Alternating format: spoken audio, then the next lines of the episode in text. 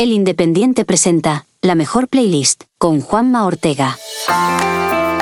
Hay quien dice que la música independiente ya no es lo que era. Pero no porque se hayan vuelto de masas, que algún caso masivo hay, y hubo, sino porque las multinacionales están en otras cosas. Los medios se han atomizado, ya no hay una prescripción musical centralizada como antiguamente en varios medios de comunicación muy concretos. Claro, y la pregunta es, ¿hay sitio para la creatividad, para las nuevas propuestas? Por supuesto, y más que nunca. Todos los días se suben a las plataformas miles de nuevas canciones, millones al cabo del año. Hoy vamos a buscar para la mejor playlist de la historia lo mejor de las canciones independientes de las últimas décadas con dos playlistos ideales. Por un lado, Carlos Galán, fundador de Subterfuge. Cuando dices eso de cualquier tiempo pasado fue mejor, que es una frase y un término que detesto en general, pero si me dicen que echas de menos, echo de menos lo que eran esas tiendas. Y por otro lado, Alberto Nicieza, el batería de Australian Blonde. La meta era, tenemos que hacer que nos publique una canción de la maqueta en el disco que viene con el fanzine. Bueno, antes de continuar, decirte que estamos creando la mejor playlist de la historia con los que más saben de música y hay un pequeño peligro. Si no te suscribes, pues no te vas a enterar de los siguientes programas que hagamos. Si lo haces, no tendrás que buscarnos. A lo mejor el siguiente es de tu grupo o de tu artista favorito, no sé. Si te gusta la música, suscríbete, desde luego. No hay muchos podcasts que hablen de música y con expertos.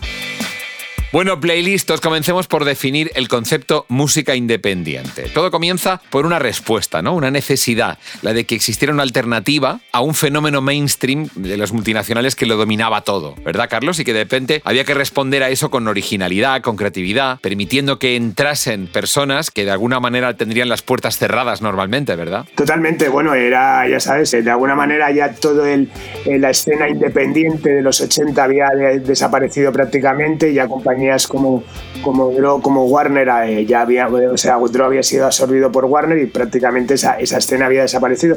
Entonces, bueno, empezó un grupúsculo de gente, eh, pues principalmente haciendo fanzines y, y, con una actitud, yo creo, bastante, bastante, con una perspectiva bastante poco profesional en el sentido, pues que todos nos dedicamos a otras cosas y en nuestros ratos libres empezamos a editar discos, pues de grupos, en, una primera fase casi de grupos de amigos y después en una fase, pues de cosas que nos gustaban como Australian Blonde. Y bueno, en el caso de Australian Blonde, pues, pues ya lo he contado muchas veces, ¿no? Para mí fue como una especie de máster en, en, esto, ¿no? Conseguimos, pues por un lado, que, bueno, pues fuese de repente la primera canción que conocí el, término viralización, cuando todavía no se hablaba, no se hablaba de ello, porque de repente, bueno, pues iba a clubs de malasaña, bares, y de repente, pues veías que esa canción sonaba y que tenía una recepción por parte de, del público. Aparte, tuve la, la, inmensa suerte de que Moncho Armendariz se fijase en ella para la banda sonora de Historias del Cronen, por lo cual me sirvió también, pues para poder eh, trabajar con una productora de cine y todo lo que implicaba, pues al final contar con un escaparate así con aparato música y bueno, pues un montón de cosas. A raíz de eso entró por medio RCA, la banda sonora, después su posterior traspaso a la compañía. Bueno, pues un montón de cosas que, que, que ya digo, la vida me dio pues esa oportunidad de pues poder conocer muchos planos bueno, inadmisibles que entrásemos en eso, ¿no?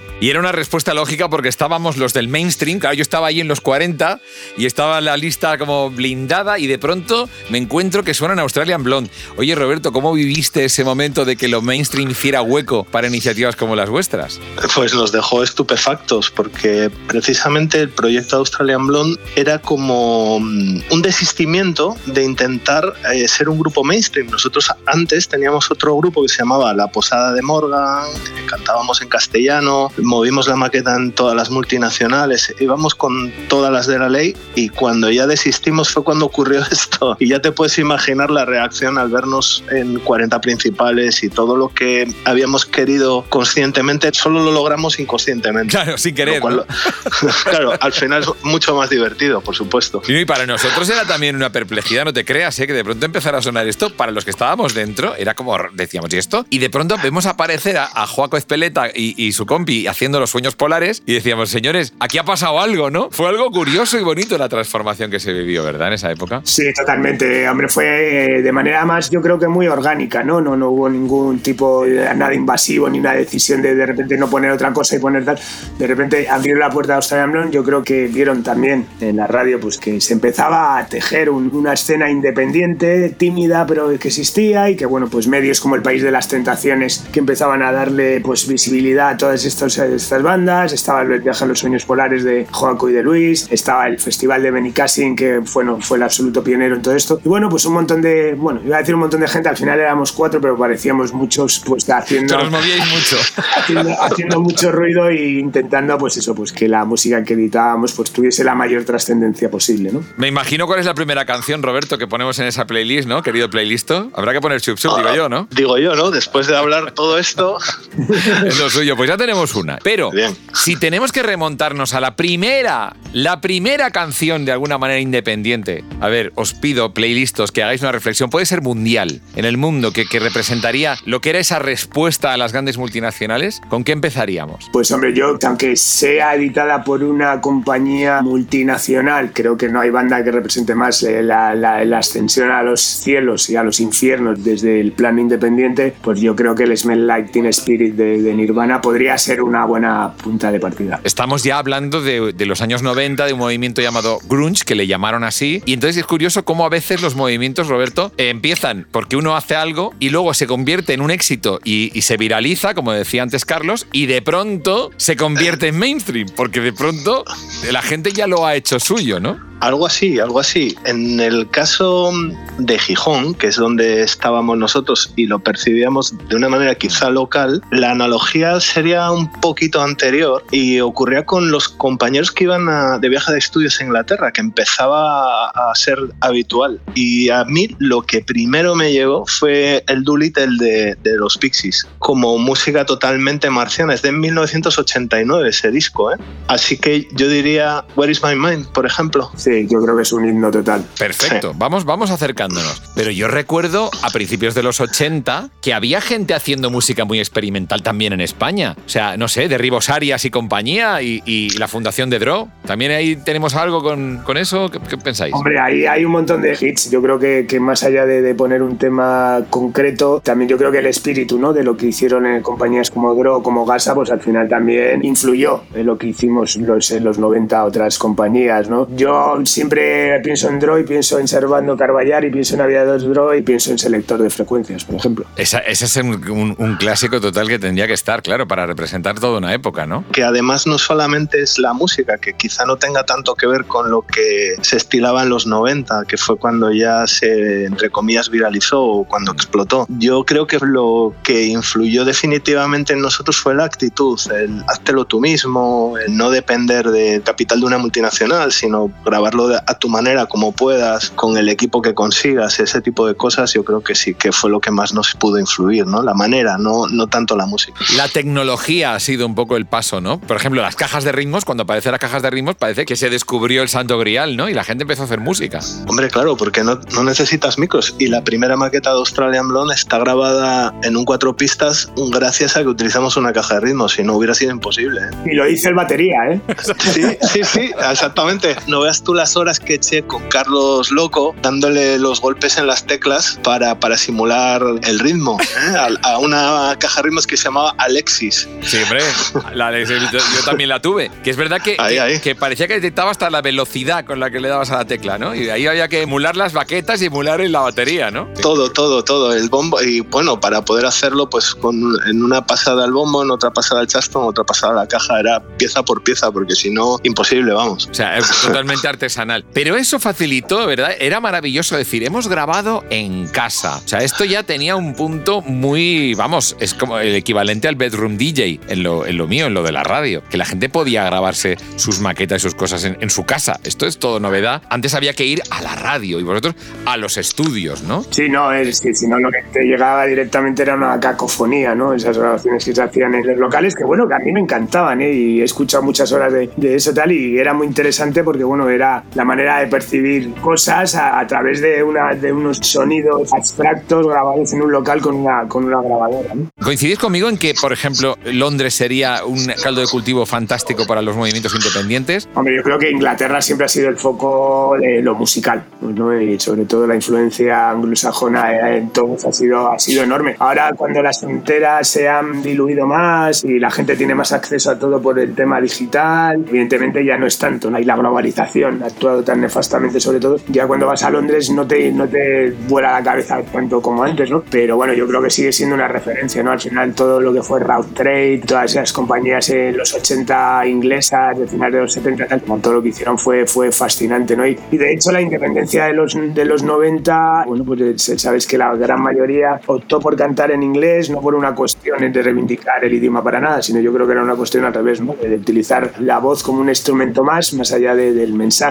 huyendo un poco de quizás de la herencia anterior de la canción protesta o de como quieras tal. Y excepto pues grupos como Los Planetas, ¿no? Que, que yo creo que podría ser también una buena canción para la playlist, ¿no? Como pues por ejemplo Buen Día de Los Planetas, que sonó, que sonó los 40 y que fue la primera canción que tuvieron que grabar una parte porque no podía sonar el mensaje explícito que se decía en esta, entonces hay una frase que se cambió para sonar ahí. ¿Y en la versión que queda ahora, sí, es clean version, no es? Sí, no, no, no, es, es la, la versión, la de siempre, que bueno, era, era, bueno, hemos metido 4 millones de rayas y en, para los 40 fue, hemos dado 40, bueno, dijeron algo, no, no, me acuerdo ahora mismo tal, pero le cambiaron esa frase. La tuvieron que cambiar para adaptarse a, al entorno. ¿Y cómo lo viviste, Roberto, tú como artista? Ibas a Londres, paseabas por el Camden, que es allí la fuente de inspiración de, de muchos de la gente que se ha dedicado luego a la música. Iban al Camden Town a ver tendencias. ¿Tú, tú hacías ese ejercicio, esa peregrinación? Por supuesto. De hecho, estabais hablando de, de la influencia de Londres y me ha venido a la cabeza varias ideas para la playlist porque en aquel momento recuerdo perfectamente cómo nosotros estábamos flipando pues con ilegales, con Gabinete Caligari y de repente aparecieron unos tíos que venían de pasarse temporadas en Londres estudiando que eran los que después formaron Penelope Trip, que yo creo que deberíamos considerarlos como el primer grupo indie que trascendió, ¿no? Antes que Planetas, que Australian Blonde, que todos. Yo recuerdo allá donde íbamos, ¿de dónde eres? De Gijón. Joder, ¿conoces a los Trip? Y todo el mundo los conocía y flipaba, qué raros, qué cosas más raras hacen. Y yo creo que eso sí que fueron los, los primigenios, los iniciadores, ¿no? En España. Yo, mira, te diría, por ser ya muy raro, te diría All Tomorrow's Parties para la playlist, la versión de Penelope Trip, que además está grabada en un cuatro pistas que suena de infierno. Pero tiene hasta encanto, ¿no? Eso está maravilloso eso. Eh, sí, sí, sí, eso es lo que nos voló la cabeza en Gijón a todos y lo que, y lo que nos hizo descubrir un poco lo que era el sonido independiente, ¿no? Penelope Trip. Pero oye, ¿y cómo se distribuía? Porque claro, dices que había gente que conocía Oye, pues tú, Australian Trip.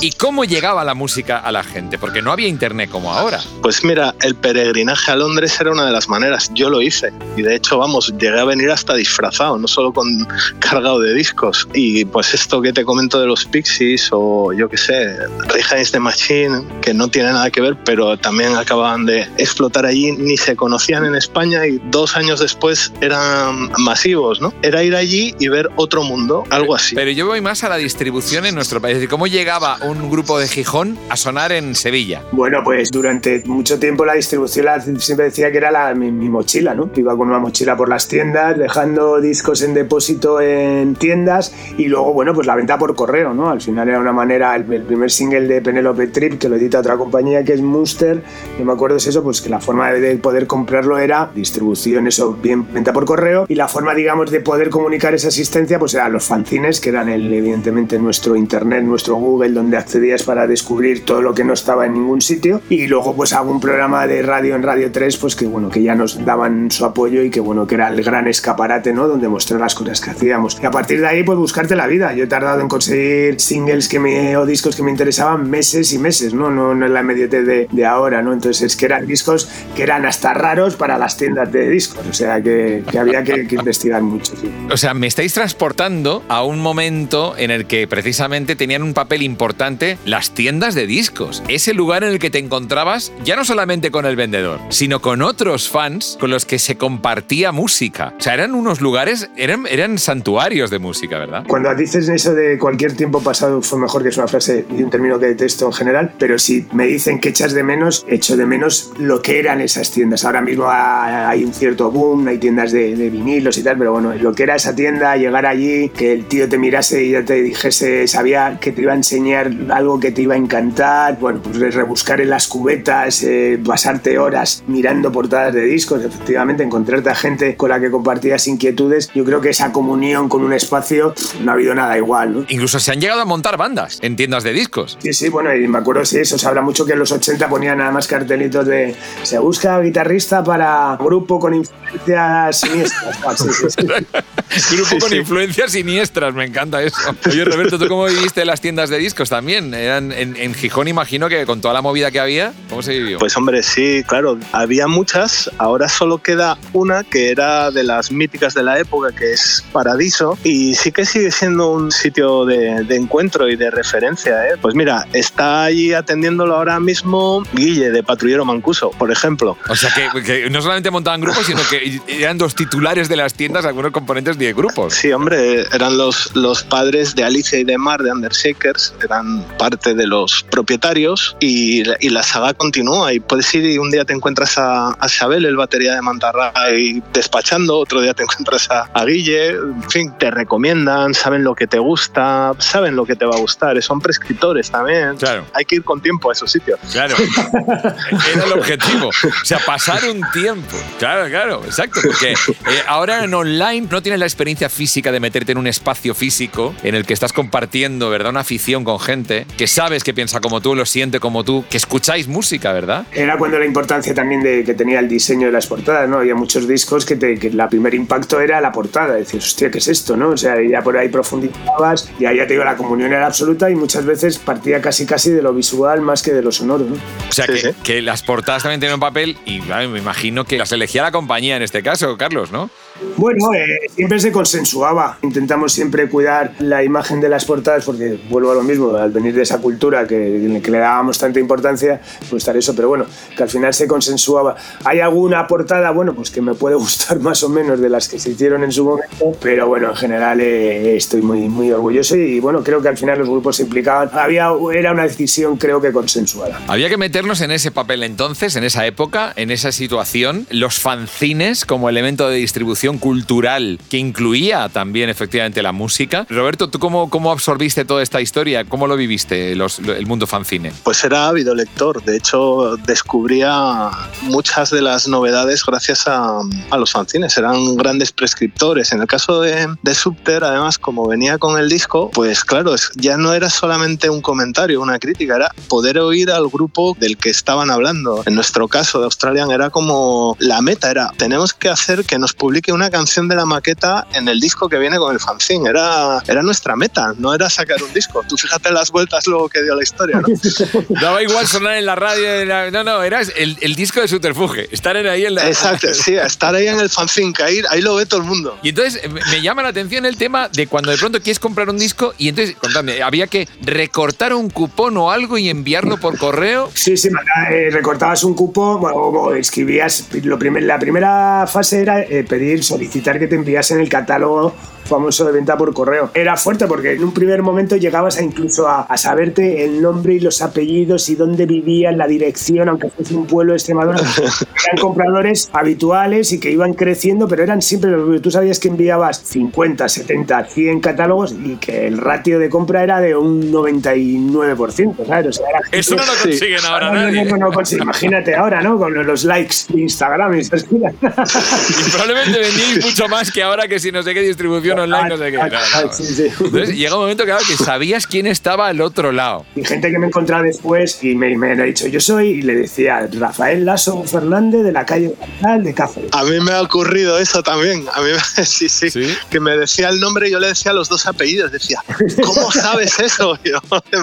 Y, os mandaban cartas en plan de queridos amigos, dos puntos, me gustaría, ta, ta, Sí, sí, la gente te mandaba, se iba de vacaciones a, pues eso, a Londres y te mandaba una postal desde ahí tal. He visto esto y me de ti y tal. Qué bonito, por favor. Eso tiene un valor, ¿eh? Mira, y más tangible todavía, estar en un bar y que te digan que te han pagado todo lo que has tomado y digas, ¿quién? Y te señalan a un tipo que está ahí y dice, nada, tal, se acerca y te dice, no, es que yo te compraba discos. Y yo, pero ¿cómo sabe quién soy yo? Qué fuerte, macho. La venta por catálogo, que esto, claro, es un elemento, ya pertenece a, a nuestros casi abuelos, pero que, oye, que lo vivimos y que lo vivisteis vosotros en concreto. Pues en ese resurgir y en esa fuerza ya hemos empezado, ya hemos visto cómo son los orígenes y ahora ya vamos al punto en el que empiezan a sonar, empiezan a ser un poco mainstream, pero se consideran independientes. ¿Dónde estaba la frontera? Bueno, yo, yo creo que hubo un momento que realmente, lo que te decía, ese primer eh, punch que fueron Australian Blonde, sobre todo, quiero advertir, de repente empezaron a aparecer bandas y a sonar en 40 como Sexy Sadie, Killer Barbies y por supuesto luego pues la culminación, ¿no? Que fue Dover, como los Fresones Rebeldes, que fueron, pues, yo creo que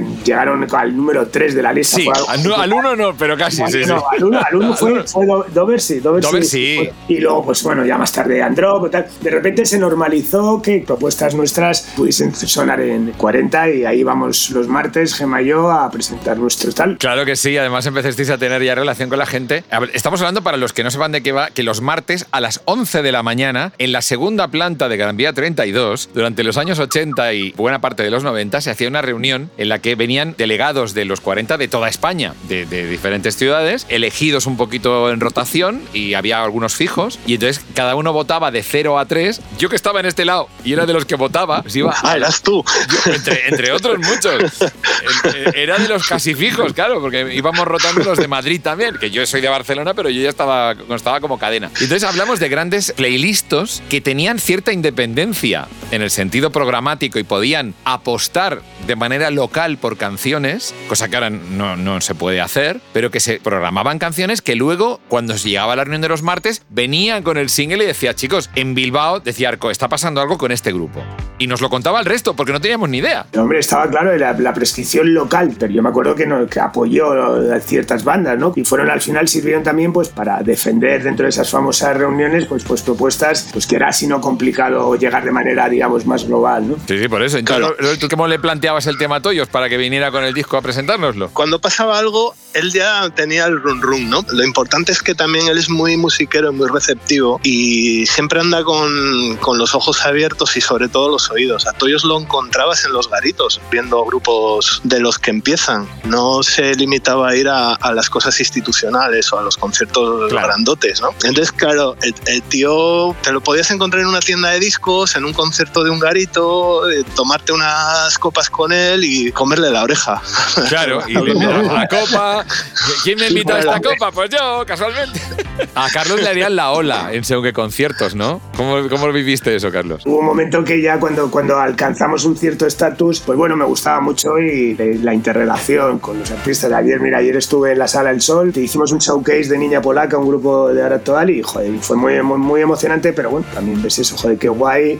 Y de repente miras a una esquina y eso es así muy cinematográfica, de, pues ahí ves a Roberto, a tal, hace 30 años, y bueno, pues ves las nuevas generaciones, esa comunión con la música y con tal, pues mola mucho. ¿no? Y entonces, en la evolución, por poner ya canciones, hemos hecho un repasito, hemos metido Devil Came to Me, hemos metido alguna más. Por ejemplo, ¿Ar de Bogotá lo meteríais? Hombre, yo creo que es otra época, eh, pero bueno, yo tengo mis dudas siempre con la gente que está financiada por multinacionales, ¿no? Porque al fin y al cabo es un grupo que lo ha desarrollado Sony, ¿no? Entonces, bueno, lo que pueden representar en esto que llaman el indie ahora, que no necesariamente es independiente, yo he puesto siempre más por el término independiente, que es lo que implica depender de tus recursos, de tu bolsillo y de no tener que justificar nada. Yo no lo metería. Roberto, ¿cómo lo ves tú? Sí, yo creo que depende más de... Es, un, es un espíritu de, de, autogestión, en realidad, ¿no? Un grupo como Ar de Bogotá, pues ya nacieron ahí, pero porque hay una cierta demanda que nace en los festivales y el grupo encaja en ese, en ese molde. Hay grupos incluso que están en multinacional, como Los Planetas, que llevan toda la vida ahí y tienen ese espíritu, ¿no? No depende tanto de, de quién lo financia o de cómo se desarrolla, como de la idea de, de, de vivir la música y de, y de desarrollar yo creo que ese es el matiz, querer gestionarlo tú y tener tú el control sobre el producto, no, no depender. es más de dónde parte, ¿no? no es un sonido concreto, porque también hay música independiente dentro, por ejemplo, de la música dance. Siempre la ha habido. Claro. O sea, que en todos los estilos musicales ha habido cierta, ciertas tendencias independientes. Roberto, ¿tú has vivido allá en Gijón alguna, algo relacionado con esto, otras tendencias en otros sonidos que no son los típicos? Hombre, aquí hay mucho, hay una gran escena electrónica. Hay un festival, el LEF, y hay varios artistas varios DJs que están funcionando a nivel mundial, ¿sabes? Y, y, que son como de los más cotizados, además. Hay una escena también de música urbana, de, de hip hop e incluso de reggaetón, claro. que alucinas. Claro. Sí. Puede haber reggaetón alternativo. Escucha, el Festival Bombastic, que ahora mismo se hace incluso en Madrid, en varias ciudades, pero eso nació aquí. Es una iniciativa asturiana. Es eh, muy potente a nivel mundial. ¿eh? Bueno, y el Sí. Sonar en Barcelona, en fin, ha habido siempre propuestas de este tipo también electrónicas, ¿no? Pues nada, chicos, yo por acabar, ¿con qué tema acabamos? Un tema actual que podría ser representativo de, la, de cómo se está viviendo ahora el mundo independiente. Por barrer para casa, yo pondría la La Love You, ¿no? Y El fin del mundo, ¿no? Es una canción que aquí, desde una compañía independiente, pues hemos conseguido, eso, pues, son ya 115 millones de, streams, a punto de llenar el Within Center para en marzo casi a cinco meses. Y me parece pues que representa al final el sí se puede, ¿no? Eh, frente a, digamos, a ese mainstream más consolidado, eso es más poderoso, pues de repente que una banda así alcance hitos así, eh, tal. Entonces apuesto por el fin del mundo de la La Love You. Muy bien. Te toca, Roberto. Pues vamos a decir uno de Astro, que es Tigre y Diamante, Mi Problema y Yo. Un grupo que es lo siguiente grande que vais a escuchar. Es que me ha sorprendido la forma en la que lo has presentado. Ha sido un tono profético, te diría. ¿eh? Estás ahí. Vamos a ver, vamos a ver. Pues eh, ardiendo estamos de, de- en encontrar cosas que no sean un poco lo de siempre. Felicitar a Carlos Galán porque ahí sigue. Le estoy viendo, para los que nos están escuchando, desde su despacho, con sus póster, mientras habla con nosotros ocupado porque está haciendo algo. Está ahí con la, con la locura y con el gusanillo ahí que está bien vivo. Y con una radio, con una radio, amigos. Carlos Galán y tu radio. Sí, nada, he cumplido un sueño. Para mí la deuda que tengo con la radio, con profesionales como tú de todos estos años, pues bueno, la he conseguido eso, pues trasladar ahora esta pequeña aventura que es Subterfuge Radio, que bueno, que ya digo, es, no deja de ser un homenaje a la radio que tanto me ha dado, ¿no? Y de hecho es, es la manera, hay que buscar las fuentes, ¿no? Donde nos informen, donde nos digan, donde nos hablen de una manera descentralizada, que eso es lo bonito, ¿no? Totalmente. Pues Total. nada, pues desde adio.fm, otra radio nueva de reciente creación, saludamos a Subterfuge Radio. Así que- Pues bienvenidos a vuestra casa. Y Roberto, si quieres añadir alguna cosita más. Nada, yo os mataré de envidia mandándoos una foto del lugar desde donde he hecho esta, he tenido esta conversación. en la azotea del edificio de donde tengo la oficina, que es, eh, preside y se divisa todo el puerto, de todo el mar y es una maravilla de sitio. Desmitificando los que nos dedicamos a la música, que estamos siempre trasnochando y no vemos paisajes porque estamos durmiendo por, en horas de, de día, ¿no? Tú sigues llevando a los ilegales y tendréis bolos. o Sí. sea, que tú estás que también que no paras, ¿no? Acaba de terminar la gira en España y el mes que viene México, Colombia, Chile y Ecuador. Ya sabes que ilegales, por ejemplo, en Ecuador llenan estadios. Porque España No, ha no. exportado mucho sonido independiente, ¿verdad? Sí, vamos, fíjate que Jorge es un artista independiente, por más que haya estado gran parte de, de su discografía bajo el ala de una multinacional, él tiene esa actitud. Es un poco nuestro Lemmy Kilmeister español. Pues mensaje a navegantes, es también una opción. O sea, que no se olviden Claro que sí. que no todo es intentarlo en las multis, que sigue habiendo opciones. Gracias chicos de todo corazón por habernos ayudado a elaborar esta playlist desde el diario Independiente. Un abrazo enorme para los dos. Muy bien, otro para Abrazos. Hasta aquí, la mejor playlist. Con Juanma Ortega. Programa producido por adio.fm.